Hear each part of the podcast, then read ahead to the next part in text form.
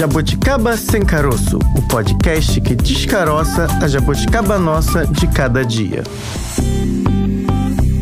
Conforme prometido, eu, Francine Augusto, estou aqui de volta com vocês no nosso podcast Jabuticaba Sem Caroço. Chegou a terça-feira, o que fazemos às terças? Conversamos sobre política. Abrindo os trabalhos.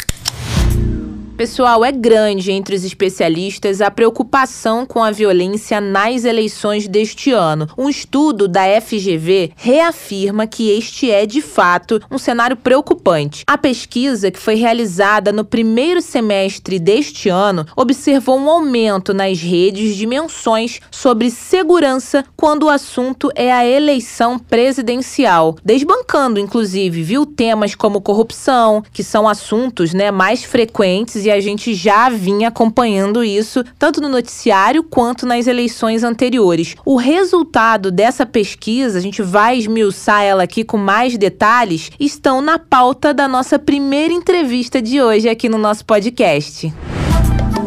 Politicando por aí.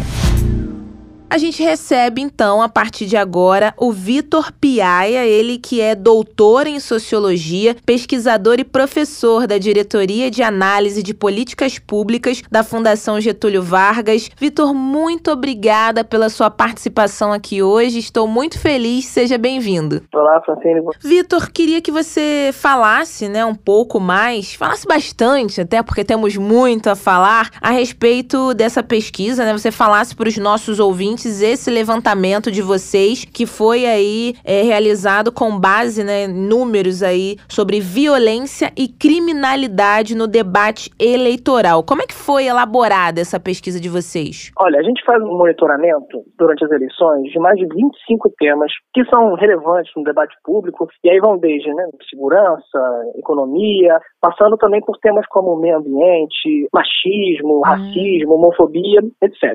E aí, nessa pesquisa pesquisa que a gente, tava, que a gente fez especificamente, a nossa ideia, é, é, ela veio motivada por uma percepção que a gente veio observando ao longo das semanas de que o tema de segurança, né, que engloba a violência e criminalidade, corrupção, forças de segurança, ele estava tendo um grande aumento uhum. no, entre os principais temas. E isso é um pouco estranho, sobretudo porque no noticiário político, o que estava predominando era o debate econômico. Uhum. Então, os jornais estavam falando sobre a PEC kamikaze, sobre o auxílio, sobre a fome. E aí, quando a gente observava nos dados de rede social, especificamente no Twitter, o que a gente encontrava, na verdade, era uma predominância do debate sobre segurança. Isso causou um estranhamento. E a gente precisou investigar um pouco melhor as razões disso. Uhum. Então, nós fizemos né, essa quebra para tentar entender especificamente como estava acontecendo o debate sobre segurança e aí identificamos que dentro do debate de segurança, o que estava em é, maior enfoque era exatamente o debate sobre violência e criminalidade, o que gerou, na verdade, uma outra dúvida, né? o que, estaria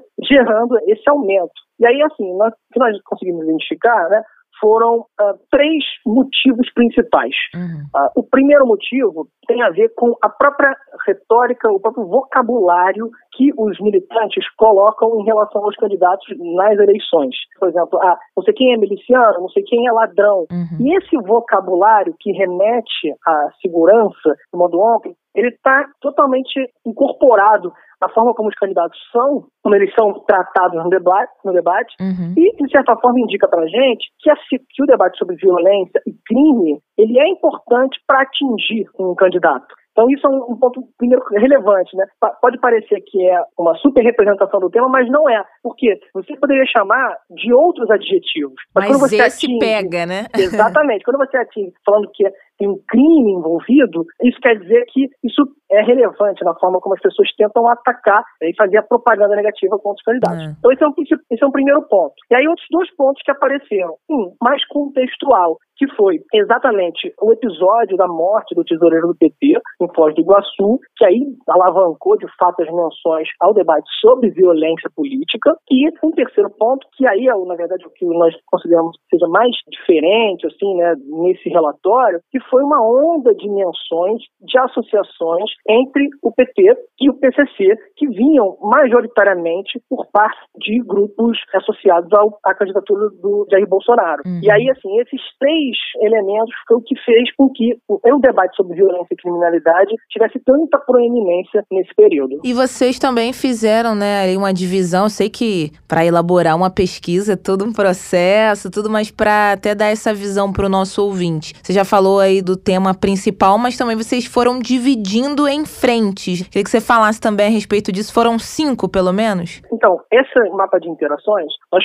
se organiza da seguinte forma. Uhum. Nós temos uma regra de pesquisa que busca menções aos presidenciáveis. Uhum. Uh, então, nós pegamos todos os presidenciáveis e coletamos todas as mensagens que tratam sobre os presidenciáveis. A partir disso, nós identificamos os perfis que se retweetam. Hum. Então, eu identifico, se eu faço um retweet de algum político de direita, por exemplo, eu crio uma linha com ele. Então isso quer dizer que eu tenho uma relação com ele. Sim. Como é que esse mapa é formado? Esse mapa ele é formado a partir da coincidência de relações uh, de retweets entre os variados perfis. Então, se eu e você é, demos retweet no mesmo perfil, uh, nós vamos ficar aproximados nesse mapa de interações. Ah. Agora, pessoas que dão retweets em perfis que eu não dou, elas estarão mais distantes de mim nesse mapa de interações. E aí, o que, que é interessante disso? A partir dessa relação que é estabelecida, e que não é temática, a gente só observa se interagiu, se deu um retweet. A partir disso, a gente consegue montar esses campos políticos que, na verdade, tem uma, um rebatimento imediato na forma como se organiza a estrutura política brasileira. Uhum. Ah, então, a gente tem um conjunto de direita muito forte, que se organiza em torno da candidatura do presidente Jair Bolsonaro. É um campo de esquerda que também é bastante relevante e tem ali 43% né, por cento dos perfis e 40% das interações que está em torno da candidatura do ex-presidente Lula. E aí a gente tem um outro conjunto, né, um terceiro perfil, é, um terceiro é, conjunto, que é esse perfil de terceira via, em que hum. estão os candidatos de terceira via, a Ciro Gomes, Simone Tebet, assim, majoritariamente esses dois nomes predominam. Antes, quando tinha o Dória e o Moro ainda é. como possíveis presidenciais, eles também faziam parte desse conjunto, mas como eles retiraram a candidatura, eles não estão é, nesse conjunto. E os dois grupos, se a gente pode dizer assim, né? Já que a terceira via ele acaba tendo um número menor de acordo aqui com o levantamento de vocês, os números são bem semelhantes, assim, bem próximos, né? Achei assim equilibrado. É, a quantidade de perfis e também a quantidade de interações. É, esquerda com 43,26% dos perfis e direita com 43,08%. Foi algo assim bem, nossa, não sou nenhum datafolha, mas me parece parece algo bem próximo, né? Certo, exatamente. Esse mapa de interação especificamente, ele tem duas camadas. Uhum. Ele pega, primeiro, o debate sobre presidenciáveis e depois nós fizemos um filtro para analisar especificamente as menções à criminalidade e violência. Né? E aí, o que que...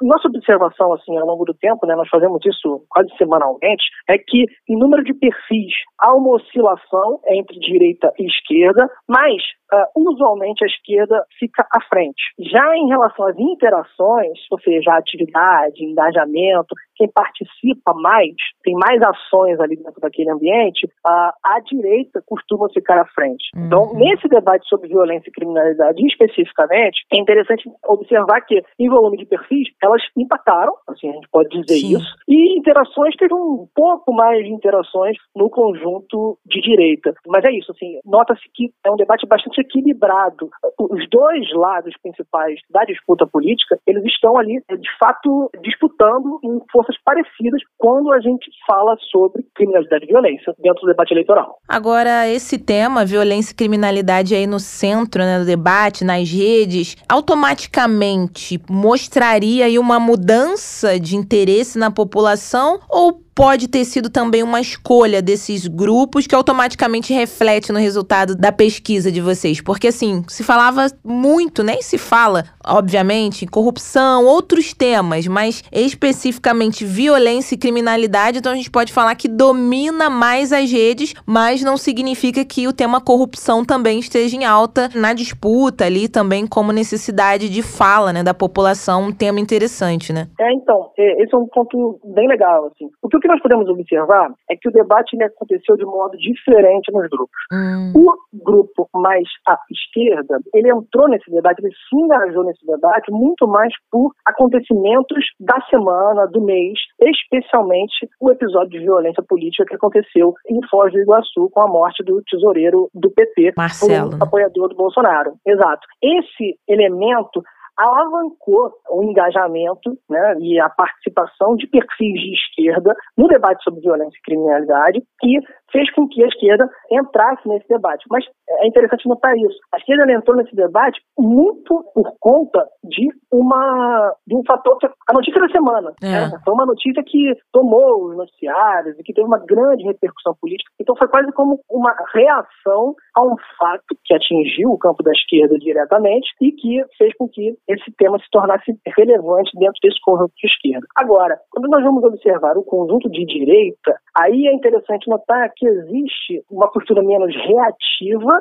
uma postura mais de tentar pautar o debate público. Hum. E aí essa associação né, que foi sendo construída entre é, PT e facções criminosas de modo amplo, né, o PCC mais especificamente, Uhum. isso daí foi um movimento que a gente veio observando que se intensificou a partir de junho, junho e julho teve um crescimento forte e que foi capitaneado ah, por lideranças políticas do conjunto de direita, então o próprio presidente Jair Bolsonaro, seus filhos e parlamentares de relevância do conjunto de direita tiveram é, atuação decisiva para disseminar esse tipo de conteúdo. E esse conteúdo né, acabou ganhando grande repercussão dentro desse conjunto de direita. E aí um ponto interessante, né? Hum. Porque ele tem uma característica, eu diria que é típica dos discursos conspiratórios. Uhum. Isso por quê? Porque, diferente do que se observou do campo mais à esquerda, é, as notícias e as relações foram construídas a partir de eventos muito antigos. Hum. Na verdade, a partir da construção de um mosaico de eventos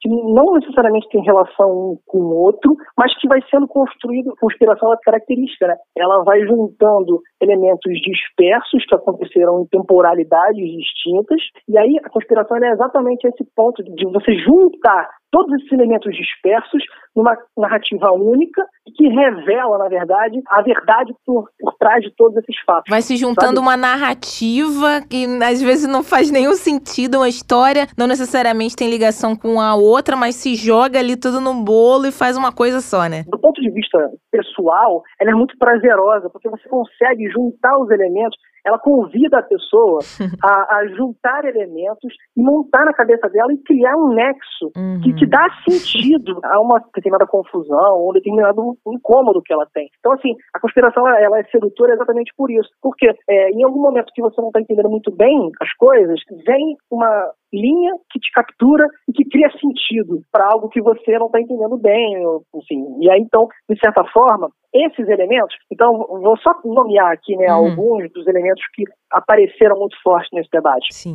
Por exemplo, a gente teve, foi relembrado né, a- o caso Celso Daniel, muito Hum. por conta também de uma reportagem eh, que pegou um trecho da delação de 2000, e- eu não vou, não vou lembrar agora exatamente, se é 16 ou 17, do Marcos Valério, que mencionava que o PT tinha relações com o PCC e que o assassinato Celso Daniel teve a ver com isso. Ah, teve uma declaração do Lula sobre a Abílio Diniz, que também foi recuperada, e aí eh, o sequestro do Abílio Diniz eh, também entrou dentro dessa discussão. Toda uma relação sobre Uhum. Alexandre de Moraes, o STF, é, todos esses elementos, na verdade, foram se concatenando e aí, de certa forma, é, moldando esse discurso que inflamou o conjunto de direita e, de certa forma, fez com que esse conjunto entrasse no tema de violência e criminalidade com a força que entrou, mesmo não sendo o principal tema do debate público na maior parte do, do ano. Com essa pesquisa, a gente sabe, né, que hoje nas redes sociais, nas plataformas, nem todo perfil é perfil, digamos assim, é uma pessoa. Nesse estudo, vocês não conseguem ou conseguem separar de fato que são usuários ali, quem retuitou mesmo, ou se foi algum dispositivo que disparava certo assunto, ou isso daí já seria uma outra pesquisa. Vocês pegam mais o conteúdo ali do que foi dito, da fala.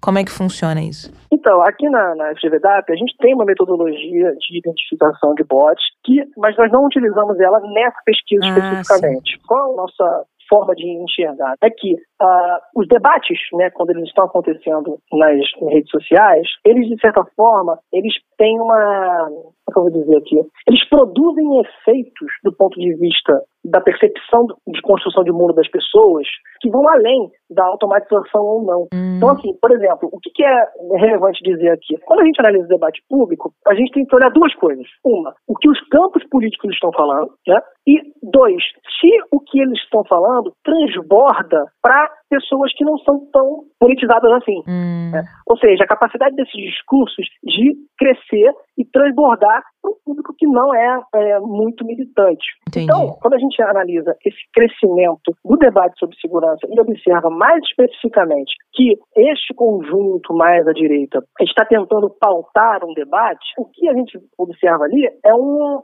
um alerta né, de que um grupo político organizado, bem coordenado, está gerando conteúdo, gerando argumentos para, por exemplo, seus militantes, seus apoiadores, nas discussões de dia a dia, né, para eles, de certa forma, é, reproduzirem esse tema e tentarem pautar esse tema no debate público. Uhum. Se esse tema vai, de fato, se tornar algo que, que transbordou o debate público e influenciou as eleições, uhum. aí já é uma segunda camada de análise. Uhum. Mas, de certa forma, o que a gente observa é exatamente essa tentativa de pautar o debate. E, usualmente, no debate público, os temas que sobem, né, que se tornam relevantes, estão primeiramente coordenados uhum. entre os os conjuntos mais organizados. Se a gente pega a eleição 2018, por exemplo, né? 2018, talvez a grande conspiração, né, assim, tenha sido aquela conspiração sobre moral, uhum, sexualidade, né? Que aí falava das crianças, dos artistas, uma degeneração moral das universidades. Todo esse tema foi muito forte em 2018 e ele não surgiu do nada.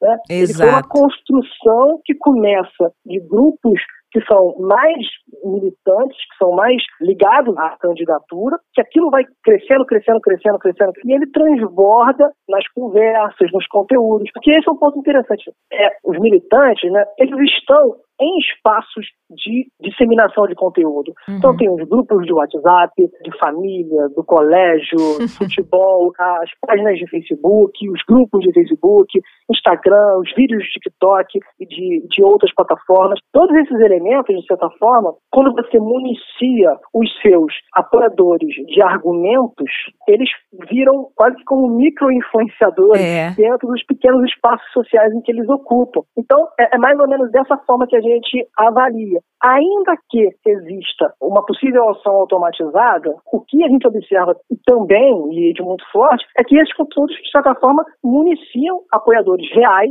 Sim. que participam do debate público cotidiano. Agora, eu achei legal isso que você falou sobre. Não é do nada, né? Os assuntos e é, pesquisas como essa, é, excelente de vocês, mostra isso, porque acredito que mesmo nos dias de hoje tem alguma uma certa ingenuidade, às vezes, como você falou, no, no grupo da família. Tem a avó, o avô, o tio, são pessoas diferentes que pensam diferentes e algumas podem, de fato, ser ali ingênuas e achar, ah, não, isso não tem nada a ver. Coincidentemente começaram a falar nisso. Não, há sim grupos, é algo coordenado é, de alguma maneira, né? Infelizmente, tanto para coisas boas quanto para ruins. Agora, um tema que se falou muito em 2018 e continua ainda a todo momento, pipoca aqui e ali, é sobre fake news. No meio aí da violência, criminalidade também teve fake news no meio?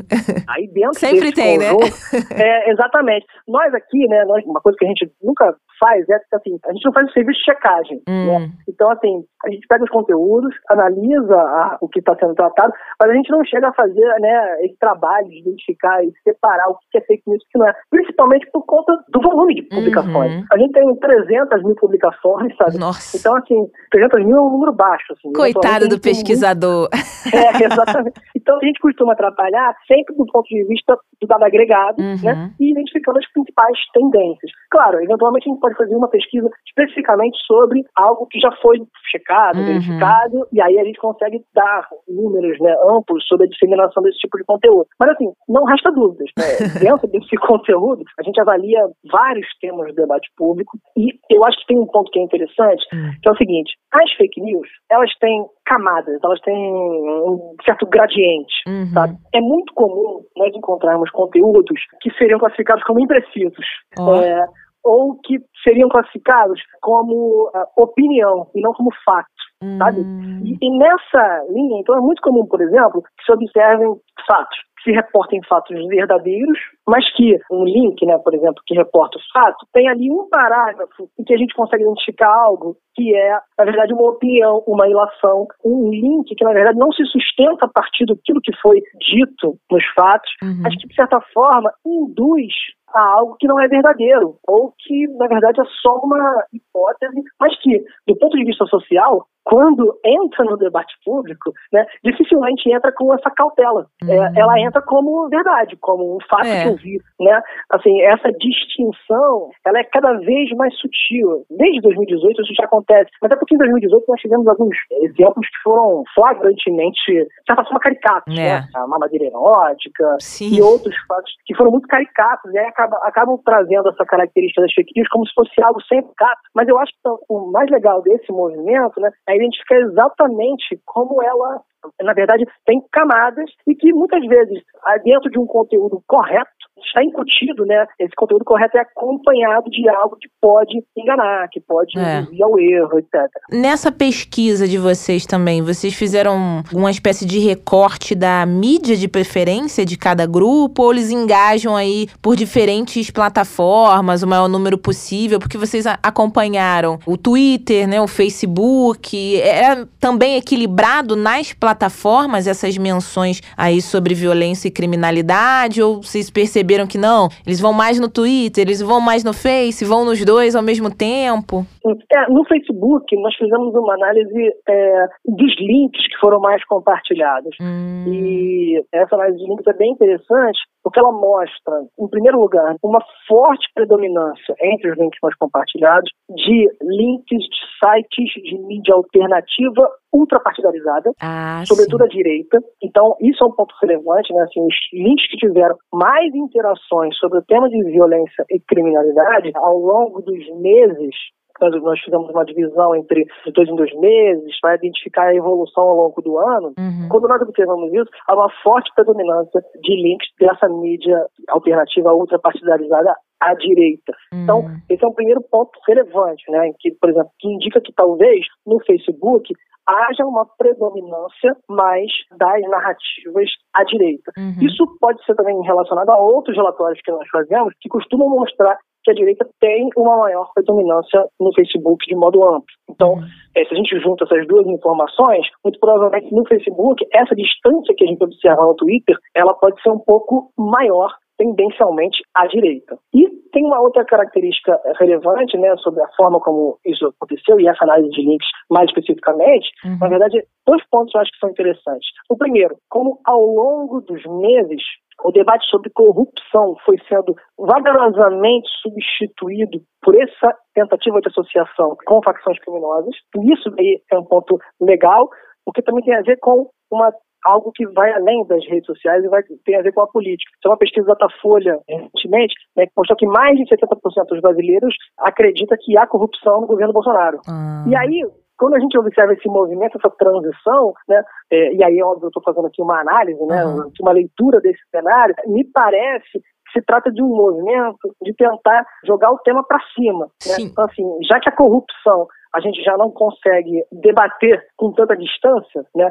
é, dizendo que não tem eles são corruptos, é, eu jogo e falo assim, pelo menos eu não sou associado a uma facção criminosa, sabe? Eu jogo esse argumento lá para cima e, de certa forma, desvio um pouco... Desvio o olhar, né? Exatamente. Assim, olha, até tem corrupção, mas tem coisa que é pior. E o outro lado é e o meu não é. Então, esse é um movimento bastante interessante da forma como a comunicação acontece. Até porque o assunto, né, como você já disse aqui, que está na mídia, que está no noticiário, nas pesquisas, pesquisas também acabam influenciando ali na discussão, né? É, exatamente. É o outro ponto, né, que é interessante. Porque nos meses mais próximos, né, junho, julho, começam, entre os links que circularam no Facebook, começam a aparecer mais links de portais de mídia da imprensa hum. tradicional. E aí isso tem a ver com o quê? Exatamente com o fato que está sendo discutido, que foi o principal evento que aconteceu nesse período, que é relacionado à violência política, que foi o assassinato em Foz do Iguaçu. Uhum. Então, qual é o, o, a leitura né, que, que dá para fazer a partir disso é que quando um evento emerge no debate público, a mídia tradicional ela continua sendo a principal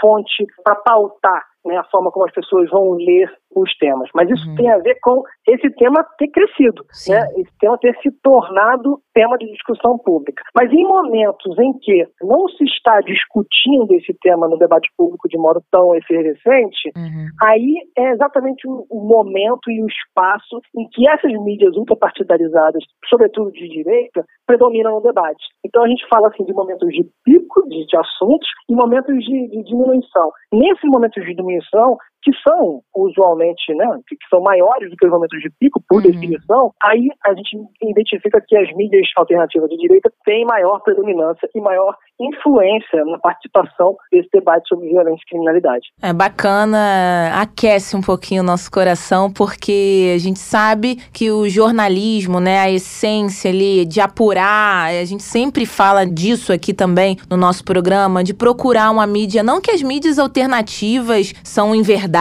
só que assim, tá na dúvida de um assunto, recebeu um link, não sabe se é aquilo mesmo, pode ser algo tendencioso de fato. Então a gente sempre fala, procura, todo mundo tem ali o seu site, o seu jornal de preferência, observa se é aquilo mesmo, se não foi algo tirado de contexto. Então você falar isso daí é algo que a gente sabe que muitos ainda não são adeptos a isso. Ah, não, recebi aqui, é o, igual o meme da internet. Tá na internet é verdade, tá no Google é Exato. Verdade, mas nesse caso não, e é bom que as pessoas fiquem de fato informadas e saibam pesquisar, apurar. O trabalho é nosso, jornalístico, de apurar, mas mas vai no tradicional que não tem erro. Às vezes erra também, mas é bem mais difícil. Não é intencional, a gente espera, né?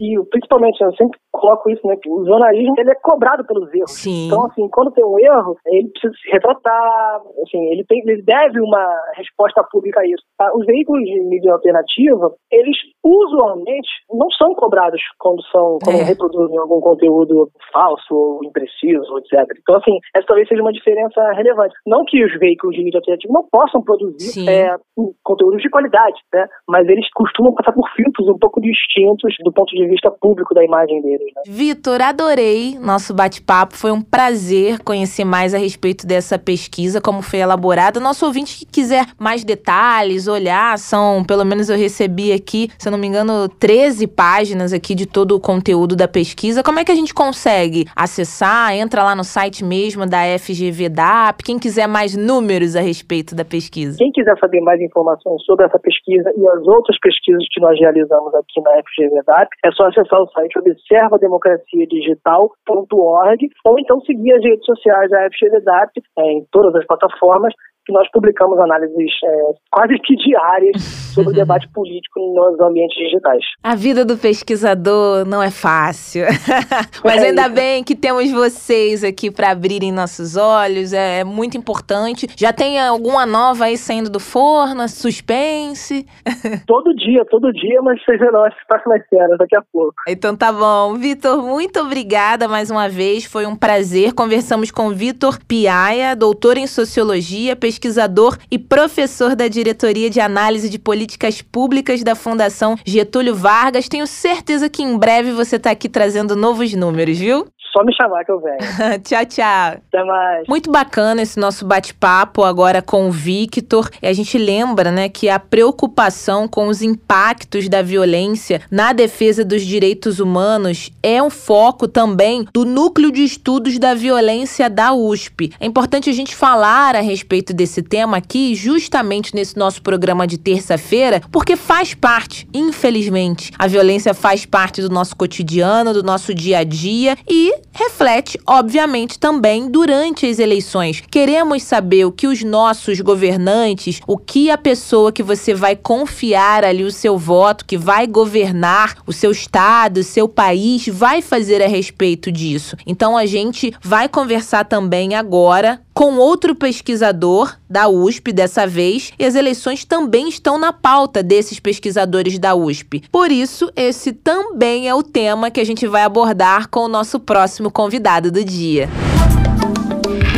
Direto do Palanque. Quem chega agora aqui no nosso bate-papo é o Pablo Almada. Ele que é sociólogo, cientista político, pesquisador de pós-doutorado no Núcleo de Estudos da Violência da Universidade de São Paulo. Pablo, muito obrigada. Estou feliz com a sua participação aqui no nosso podcast. Seja bem-vindo, viu? Agradeço o convite. Nossa, o prazer é nosso recebê-lo aqui. Eu queria que você já contasse então para os nossos ouvintes um pouco a respeito da atuação, como funciona né, o trabalho de vocês no Núcleo de Estudos da Violência na USP. O Núcleo de Estudos da Violência, ele é um centro interdisciplinar de pesquisa. Ele foi fundado no começo dos anos 90 e atualmente ele tem atuado em, em várias frentes, né? uhum. né? não só com pesquisas acerca da violência cotidiana, acerca da violência institucional, mas também com referência às, uh, ao modo como a violência política tem sido também desenvolvido e está presente no, no, nosso cotidiano. Então, atualmente, eu trabalho num grupo de pesquisa que a gente estuda as questões do autoritarismo, principalmente também voltado às mídias sociais e como que isso tem se desenvolvido no Brasil. Perfeito. Agora, então, com base né, nessas pesquisas, nesses acompanhamentos de vocês, monitorando conteúdos, a gente pode dizer que o tema violência, né, como um todo, ele está mais presente nos debates, nos diálogos nos últimos anos, principalmente nesse período aí de eleições, ou sempre foi uma discussão presente, aumentou, diminuiu, porque lógico, né, com o acesso, né, a mais informação, a gente está na internet o tempo todo divulgando, digitando, pesquisando. Se a gente comparar isso há 10 anos, obviamente tem uma diferença. Mas o tema violência, ele sempre esteve presente ou é mais essa sensação que se fala mais disso nesse momento? Acho que um bom, um bom indicativo para a gente começar a destrinchar um pouco dessa questão, uhum. fazer uma referência de quanto tempo que o Brasil passou por ditaduras. Então a gente uhum. tem, desde o momento da ditadura do Estado Novo, a gente tem o período da ditadura militar, a história democrática do Brasil é uma história recente. Então, desse modo, a violência ela é algo estrutural na nossa sociedade desde o período do período colonial, mas a violência especificamente política, ela está muito demarcada nesses nesses regimes autoritários é. que eu mencionei. Me parece que recentemente, é claro que é, esse tom de violência, esse tom de agressividade passado para a política, ele é mais vistoso justamente por conta da quantidade da informação, da forma em que a gente está imerso na sociedade do conhecimento. Então, isso, de certo modo, faz com que a gente tenha mais contato propague mais também a violência no nosso cotidiano. E é claro que, do ponto de vista político, a gente pode trazer aqui também um marco mais recente,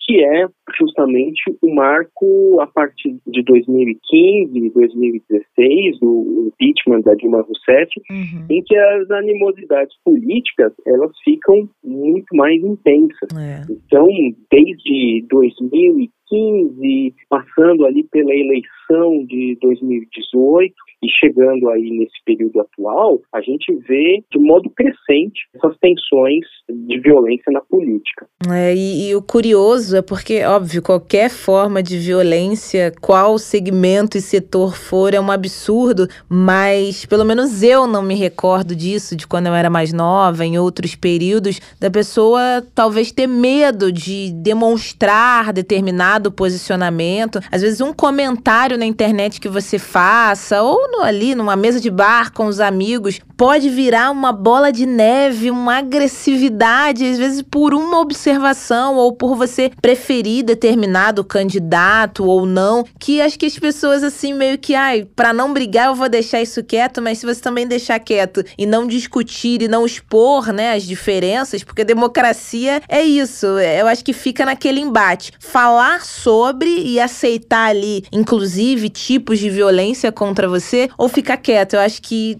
fica essa dúvida um pouco, né? Parte da população acaba vivendo um pouco disso, né? Perfeito. E lembrando mais recentemente, né, o quanto que teve um meme, né, em relação à campanha de 2018, quanto que amigos foram excluídos das mídias sociais, as pessoas pararam de se falar, o clima ficou um pouco mais tenso. É claro que a gente olha isso agora quatro anos depois, vê uma certa ironia nessas atitudes, mas parece que o clima ele ele ainda está presente, uhum. né? Essa tensão no ar ela ainda está presente. É muito interessante porque de certo modo parece uma questão da, da nossa cultura política também tratar as políticas como se ela fosse uma relação muito mais como se fosse mesmo, né, uma espécie de fla é. entre os entre as rivalidades políticas. É claro que a política ultrapassa isso, ela tem dimensões muito mais intensas, sobretudo em relação às questões institucionais, a forma como que a legitimidade democrática ela se dá.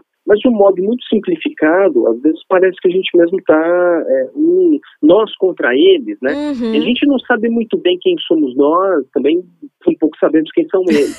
O clima de tensão, ele sempre fica no ar. Né? Eu acho curioso é porque vem o primeiro turno, aí um candidato vai ali contra o outro, aí como você disse, né, esse sentimento de fla-flu, né? Quase um jogo ali de futebol, não, eu contra você, não se pensa muito no todo. Aí chega o segundo turno, é necessário ali os apoios, né? E não, é aquele candidato que apontava todos os dedos na mão pro outro, agora já tá junto dele. As pessoas ficam indignadas com isso. Que absurdo, agora eu não vou votar nele não, porque ele tá apoiando quem eu falei mal também no primeiro turno. Só que parece que as pessoas não entendem ali que na política e na vida também a gente precisa de alianças e tudo muda o tempo todo. Eu acho que a graça também na vida é mudar de opinião, porque se você ficar na mesma ali o tempo inteiro, mas acho que essa sensação de embate que você disse mesmo, de briga, de conflito, infelizmente está muito presente na nossa política, né? Isso acaba sendo uma consequência de diversos outros fatores. E aí a gente pode elencar um pouco da nossa falta de um entendimento acerca de como é que funcionam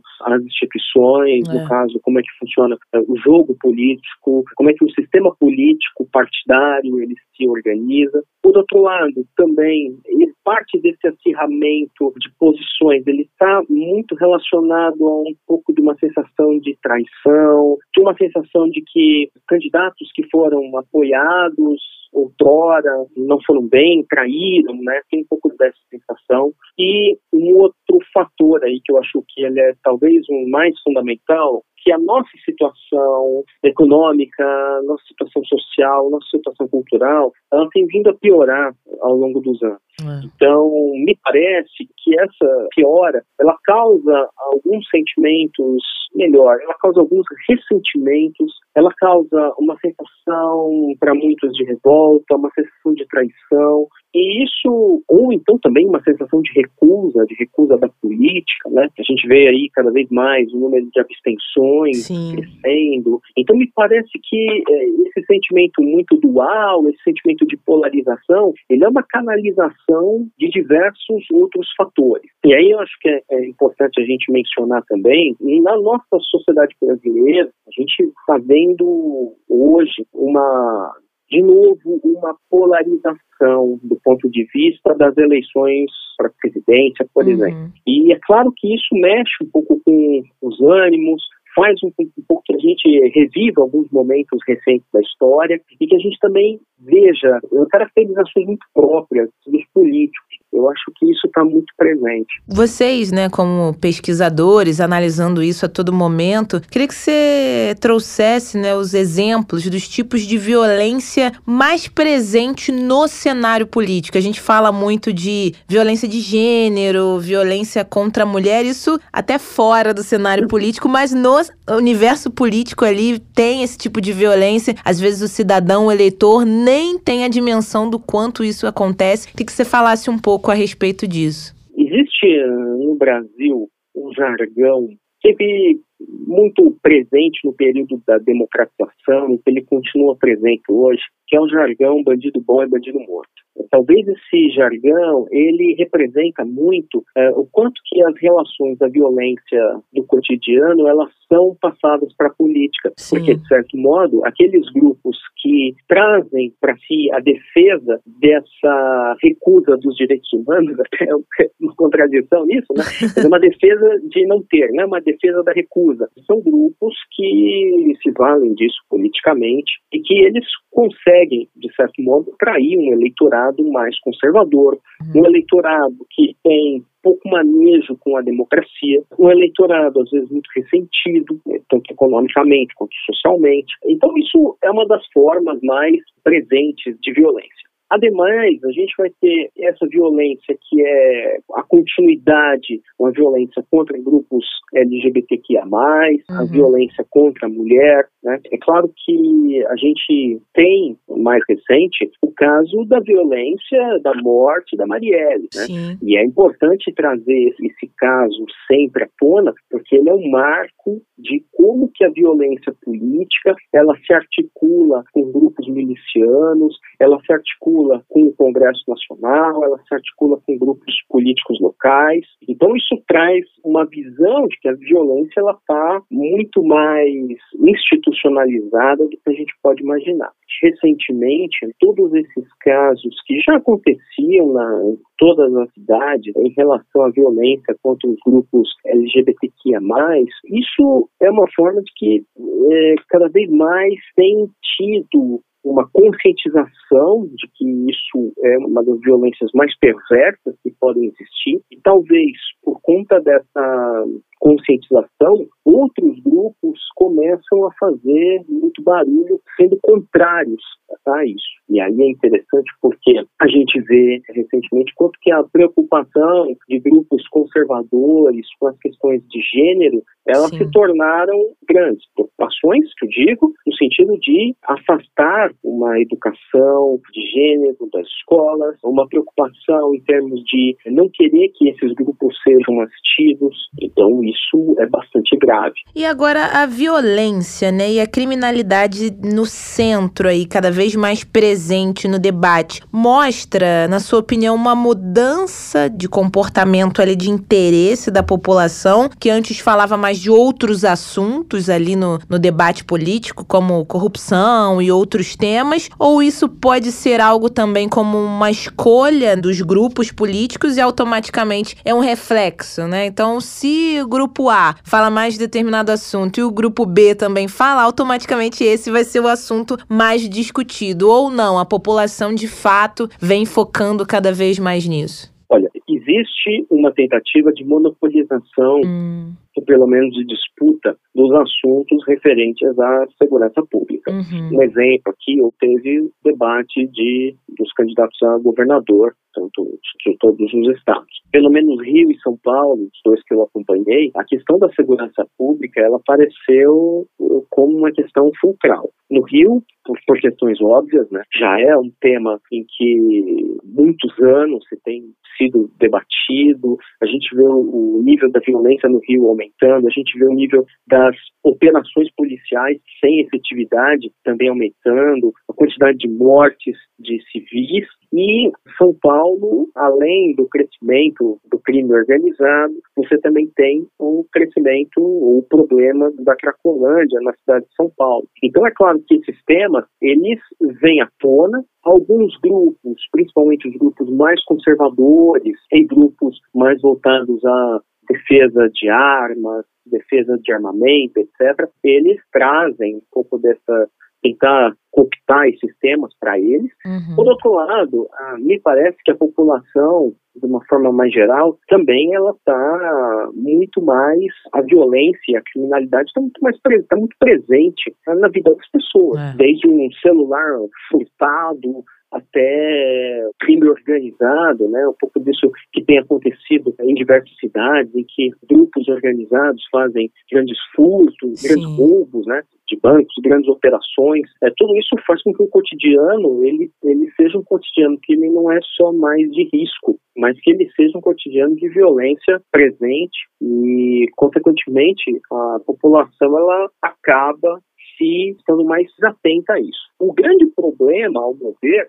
é o problema referente aos termos que isso é colocado. Por quê? Porque uma coisa a gente falar de forma genérica o combate à criminalidade. Uhum. Outra coisa a gente falar que o combate à criminalidade ele tem que ser feito com maior quantidade de armas para a população. E a outra coisa ainda é dizer que o controle da criminalidade ele pode ser feito de uma forma mais humana, controlando, por exemplo, a desigualdade social, aumentando a educação, enfim, são formas de se debater, são formas de, de visualizar uma saída para esse problema. Ao que me parece, a gente tem um crescimento de um punitivismo, a gente tem um crescimento dessa visão de que a política está muito atrelada ao crime. Sim. E isso é bastante complicado. E o curioso que, se a gente for analisar, né, até para um grupo se posicionar perante outro, enquanto a gente também acaba aí tendo como pano de fundo aí, ou pano central, né, a violência, porque um grupo faz determinado sinal com a mão, que é ali uma alusão a algo violento, uma arma, e o outro grupo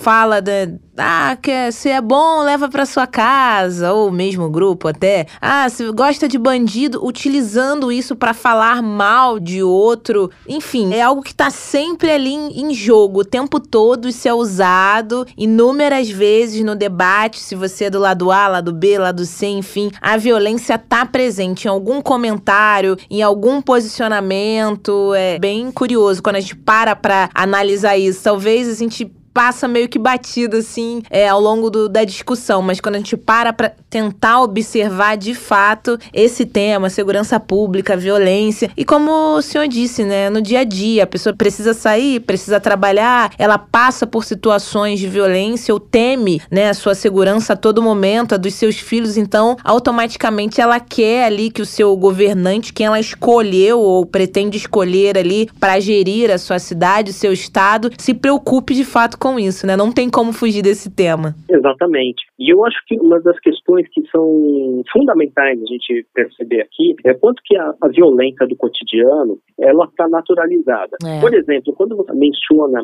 o gesto, um gesto, por uhum. exemplo, de arma, a gente vê isso desde pessoas adultas fazendo até crianças. É. Por que, que esse gesto ele, ele seria tão problemático? Claro, porque, por um lado, está se enaltecendo que a única forma possível de combate à criminalidade seria através da violência. Seria através da violência institucional, seria através da violência da polícia. E aí a gente tem dados que a gente vê, observa países da Europa, mesmo até um pouco alguns estados no, nos Estados Unidos, e vê que o controle da violência com mais polícia, com mais violência, não necessariamente seria a melhor forma. Uhum. E é claro, o Brasil tem suas especificidades, especificidades relacionadas à formação da nossa sociedade, uma sociedade que é formada sobre uma espoliação econômica, sobre um racismo, né, sobre uma violência eh, sobre o corpo das pessoas, dos habitantes originários, e isso, consequentemente, vai sendo perpassado ao longo dos anos, vai sendo reproduzido. Hoje a gente vê que o gesto de arminha, por exemplo, ele pode ser altamente danoso, uhum. justamente porque pessoas podem achar ou já estão começando a achar que o cidadão armado ele é ele seria uma, uma forma de defesa da liberdade. Mas a gente questiona qual é o sentido dessa liberdade. Porque eu ter uma arma na minha casa é, pode ser até alguma coisa que, em alguma medida, pode até espantar o bandido. Mas, por exemplo, é, se meu filho for mexer nas minhas coisas, ele pode pegar a arma e acontecer um acidente. Então é muito difícil, né, a gente conseguir observar, claro, todos os fatores aqui, mas, de certo modo, é o Estado que tem o monopólio da violência. Então isso não cabe ao cidadão que ele tenha sua arma para se proteger, porque, de certo modo, ele pode, numa situação em que ele não analisa muito bem, atirar numa pessoa que não tem, que não vai cometer um crime contra, contra, contra ele, contra sua é. família. Então é uma, é uma situação muito delicada, né? E, e eu acho que, recentemente, perdeu-se um pouco dessa visão referente a uma solidariedade social. E isso faz com que, claro, exista mais rivalidade, exista mais disputa e exista também uma maior desconfiança sobre o outro. Então, tem uma questão sociológica aí por trás que é o seguinte: esse outro ele está sempre sendo visto como ameaça. E essa ameaça ela tem que ser contida. E a gente tem visto nos Estados Unidos como que isso tem sido um problema imenso, com tiroteios, massacres. Então, essa é uma tendência que o Brasil talvez não pode deixar acontecer, justamente porque o nosso controle institucional de armamentos e da violência, ele é um controle ainda muito incipiente.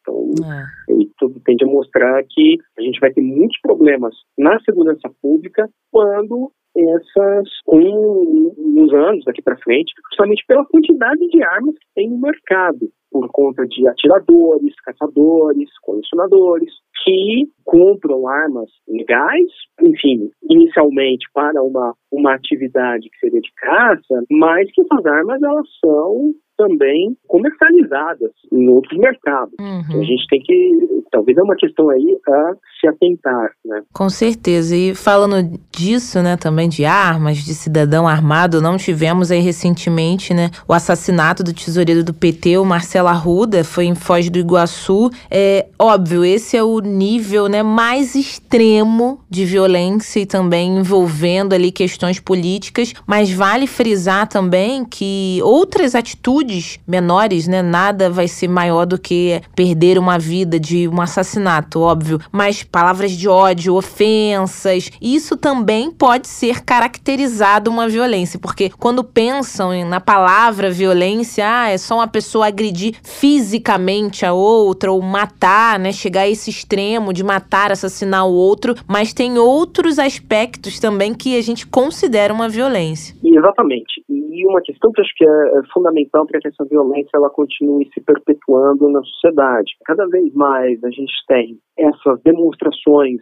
de honra, de de machismo, né? É de virilidade. Essas imagens, isso tem sido cada vez mais uh, aplaudido por muitos setores. Né? E eu acho que tem um, um problema nisso, que é justamente o limite. Não existe só apenas uma perspectiva de demonstração de virilidade, de masculinidade, mas há também uma demonstração de ódio, uma demonstração de ódio. Esse ódio eu tenho acompanhado bastante né, nas, nas mídias sociais, como que esse ódio ele está presente nos discursos, como que muitas vezes a gente encontra isso no TikTok, a gente encontra isso no Instagram, pessoas fazendo um discurso de que, olha, se determinado grupo político, né, se defensores de determinado grupo político aparecer aqui na porta da minha casa, vai ser recebido com bala. É. As pessoas têm falado isso publicamente. E a questão é que a gente não tem um marco de controle para que essas opiniões de ódio elas não sejam vinculadas nas, nas mídias sociais. Ou seja, um vídeo que muitas vezes pode ser um vídeo de apologia a armas, apologia à violência, ele pode circular. Pessoas diversas podem acessar aquele conteúdo, podem concordar com aquilo e começar a reproduzir. E reproduzir até mesmo com as pessoas mais próximas. É. Ele foi muito emblemático né, para ver que muitas vezes opiniões políticas contrárias, por mais que elas não sejam totalmente o centro da questão, elas acabam é, tendo consequências violentas que não condizem com uma sociedade pretensamente democrática. É verdade. Bom, na sua opinião, professor, para fechar, a violência política é uma das inúmeras aí tentativas de enfraquecimento da nossa democracia?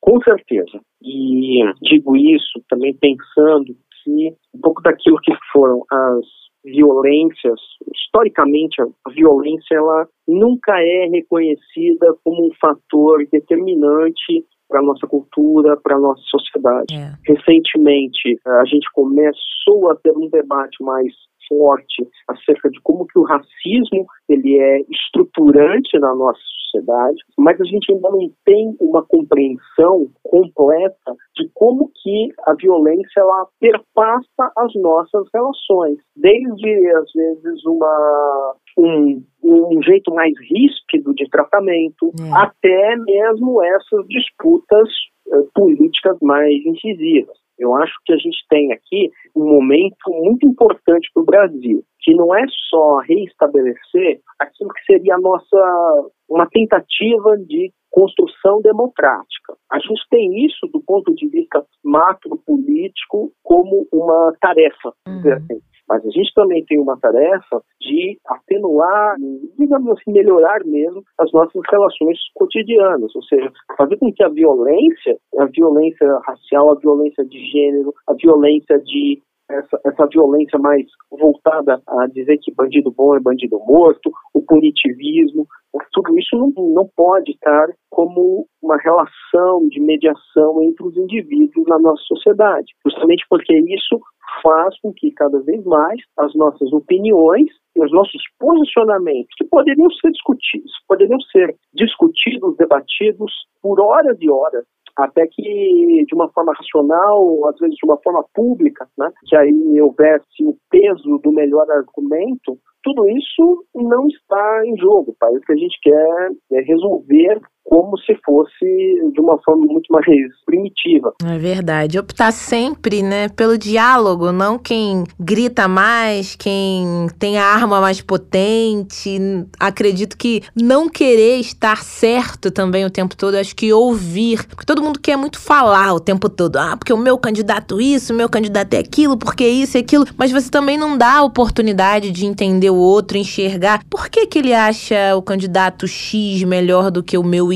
Mas de fato, será que o outro candidato não tem propostas interessantes? Eu acho que essa questão do querer estar certo e ter o poder o tempo todo acaba levando a situações aí extremas e conversar, dialogar é sempre bom, né, professor? A gente tem um problema que a gente talvez às vezes quanto é quando é relacionado à política, a gente fala muito, escuta pouco. É. Talvez um movimento um pouco mais psicanalítico de falar ser escutado, mas também se auto-escutar. Né? Uhum. Então, um movimento que estaria muito relacionado a gente não só defender a política como se fosse o meu time do coração, alguma coisa nesse sentido, mas também saber os limites daquilo que seria um candidato, das propostas de um candidato, etc. Então, é, é, observar isso é algo muito complexo. E até a gente tem, de certo modo, uma justificativa para isso. É. Eu lembro aí que nos últimos anos, e aí permita a nota, a nota pessoal, sempre é muito difícil para a gente que é cientista social, cientista político, é, dizer o que a gente faz, né? E recentemente, pelo menos aí nos, nos últimos anos, havia um certo sentido de desqualificação da postura do, dos profissionais dessas áreas dizendo que, ah, mas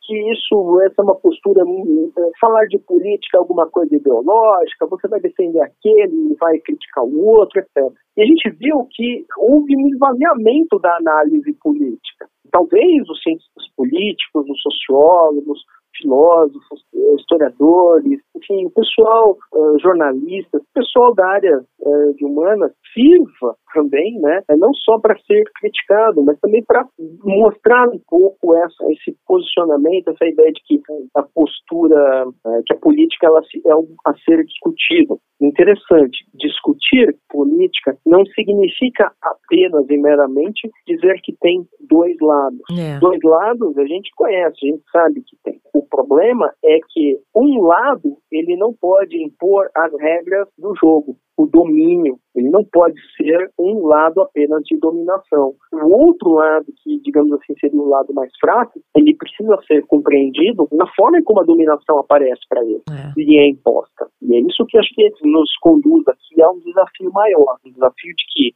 há é necessário diálogo, mas esse diálogo ele tem que ser visto a partir de condições diferentes. Ou seja, é um diálogo em que, de um lado, você tem uma postura de poder e, do outro lado, você tem uma postura de ausência de poder. Essa ausência de poder, ela tem que ser reconhecida. Então, não dá para debater, por exemplo, uma política sobre igualdade, igualdade das mulheres, ela for debatida apenas por homens. É né? Homens brancos em posição de, de domínio. A gente tem que considerar essa ausência de poder. Pablo Almada, adorei nosso bate-papo, muito engrandecedor, aprendi bastante. Nossos ouvintes também, nossos jabuticabers, como a gente chama aqui, com certeza vão adorar. Espero que você retorne mais vezes, viu? Francine, eu que agradeço, mas também muito bom conversar aqui com vocês e uhum. espero fico aqui à disposição do retorno. Opa, com certeza vai voltar. Até a próxima. Tchau, tchau, professor. Tchau, tchau. Até logo. É isso, Jabuticabers. Acabou o nosso programa de hoje, mas amanhã estaremos de volta. Espero que vocês interajam bastante lá no nosso Twitter, que é o jabuticabasc. Gostou do programa de hoje? Gostou do tema, da abordagem? Conta pra gente. Podemos fazer algo semelhante em próximos episódios? Dúvidas, críticas, sugestões? É com a gente mesmo. Fique à vontade, lembrando que estamos nas principais plataformas. Você pode escolher lá a sua de preferência. O importante é nos ouvir. Por onde for, a gente quer que você participe, viu? Amanhã estarei aqui de volta. Falaremos sobre a implementação do sistema 5G no Brasil. O que muda na nossa conexão? Pois é, 5G. Já ouviram falar? Já está funcionando aqui no Brasil. Falaremos mais sobre isso amanhã. Muito obrigada pela companhia de vocês. Tchau, tchau, pessoal. Jabuticaba Sem Caroço, o podcast que descaroça a jabuticaba nossa de cada dia.